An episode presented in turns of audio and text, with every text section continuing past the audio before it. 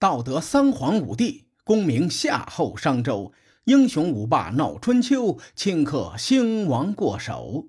青史几行名姓，北邙无数荒丘。前人种地，后人收，说甚龙争虎斗？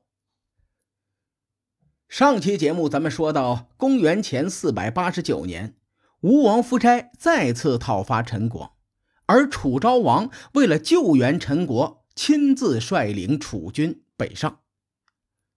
在这一年，楚国天降异象，荆楚地区的人们一抬头就会看见天上的云彩，仿佛是红色的鸟群在太阳两旁飞翔。这种奇景维持了三天才消散。楚昭王看着心里发慌，就派人去周王室问太史是怎么回事以前咱们说过。那个年代，太史都精通占卜之术。太史询问详情后说：“这是凶兆，会应在楚王身上。如今只能祭祀、祈祷、举办法事，将厄运转移到令尹和司马身上。”楚昭王听完解决办法，感慨说：“这法子不成，这不是将心肺的疾病转移到大腿胳膊上吗？治标不治本呐！”再说了，我又没什么大的过错，上天为什么要我死？最终，楚昭王没有做法事祭祀。后来，楚昭王就生病了，楚国的占卜者劝他说：“这是黄河之神作祟，大王您应该去祭祀一下。”楚昭王也是固执，他说：“祖上有制定过祭祀制度，祭祀之地不能离开国境。”长江、汉水、漳水都是楚国的大川，而黄河不是，所以即使我是无德之辈，也不会得罪黄河之神。最终，楚昭王还是没有祭祀。紧接着，到了这一年七月，楚昭王率兵救援陈国，驻扎在城父。他在战前例行占卜时得到的结果，让他的心情很不美丽。楚昭王作战是不吉利，退兵也是不吉利。楚昭王一个头两个大，心说：“我太难了。上天这意思我明白，伸头也是一刀，缩头也是一刀，横竖都是死。楚国在我手上已经有了白驹之战的耻辱，我就算死也得和吴军硬刚到底。这连生病带上火。”吴楚将军还没开打，楚昭王就一病不起。时也命也，楚昭王也没办法，便召集亲兄弟和重臣们商量江山社稷的传承。楚昭王生不逢时，如果生在其他年代，他或许是个好的国君。而且楚昭王很重兄弟情。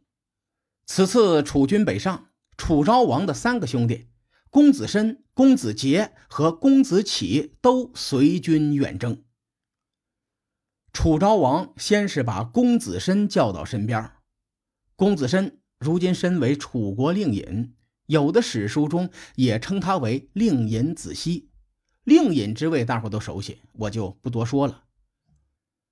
楚昭王对公子申说：“兄弟，我才疏学浅，德行寡淡。”在位期间，让楚国遭受劫难，我是心中有愧呀。如今我快不行了，我死后，这个国君之位就由你来继承。公子申当时眼泪就下来了，回答说：“哥，你怎么净说胡话呀？你还年轻，别总想着死啊活的。我肯定不会做楚王的。”楚昭王叹了口气，又对另一个兄弟公子杰说。兄弟，那由你来继承楚国的江山社稷。公子杰立刻掏出刀架在自己的脖子上。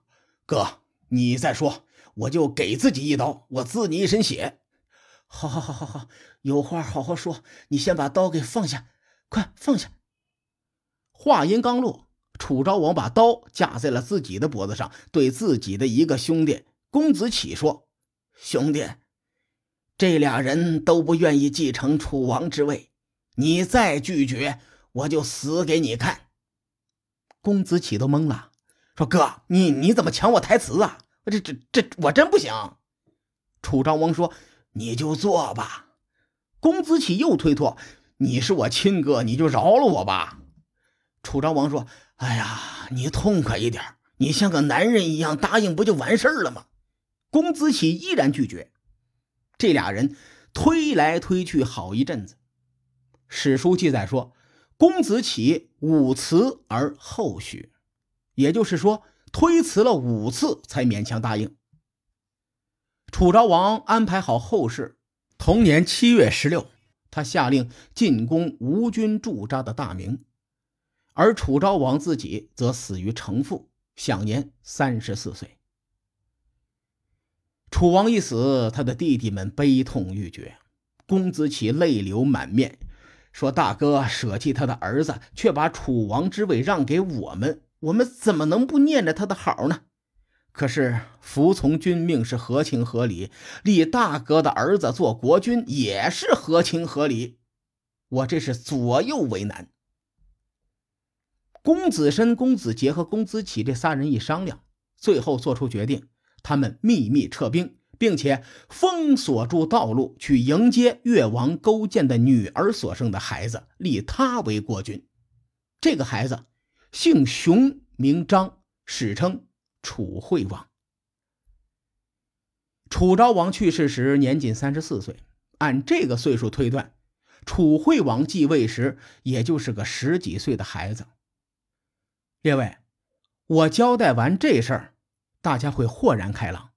原来楚惠王是越王勾践的外孙子，而且这一年是公元前四百八十九年，距离越王勾践回国已经有三年之久。在这个敏感的时刻，楚国公子们拥立楚惠王，目的性挺明显的。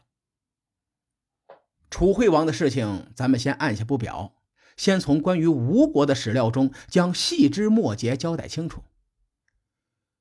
公元前四百八十九年，吴军讨伐陈国，楚昭王病逝，楚军撤兵，无力遏制吴国的强大。公元前四百八十八年，吴国和鲁国在曾地会谈，也就是今天山东省枣庄市东部。此时，吴王夫差走的是争霸路线，已经很清楚了，他选择了直接北上，征服齐鲁地区。公元前四百八十七年三月，吴国攻打鲁国。这一次，鲁国抵抗有力，没让吴军得逞。最终，吴国和鲁国和谈，结束了这场争斗。同年夏天，齐悼公派人去吴国请求联合出兵攻打鲁国，从此鲁国夹在齐国和吴国之间。转过年来。公元前四百八十六年，吴国在韩地筑城。这个韩地在今天扬州市以北。史书用四个字评价这个举动，叫做“沟通江淮”。吴军以水师闻名天下，在伍子胥时代就修筑过人工运河胥江。这条运河沟通的是太湖与姑苏地区。此时，吴王夫差修筑韩地，沟通长江与淮河，那江南的水网主干线就打通了。同年冬月，吴王夫差开始了伐齐征程。说到这里，我差不多介绍完吴越争霸之外的相关史料。北方的晋齐火拼与南方楚国、蔡国、陈国的变迁，前面咱们说过。吴王夫差喜好美色，贪图享受。一般有这种性格特征的人，大多是好大喜功。弭兵会盟后，天下又一次大乱，传统强国不断衰落。两者一结合，就不难理解吴王夫差为什么急于争霸中原。同时，吴王夫差的所作所为，也为越王勾践复仇留下了一丝机会。至于越王勾践是如何复仇的，各位看官，且听下回分解。书海沉沉浮浮，千秋功过留与后人说。我是西域说书人介子先生，下期节目咱们继续聊春秋风雨。更多精彩内容，请搜索关注微信公众号“伯乐灯”，与更多听友交流互动。伯乐灯还将定期为粉丝发放福利。愿我们的存在让您对明天更有期许。咱们后会有期。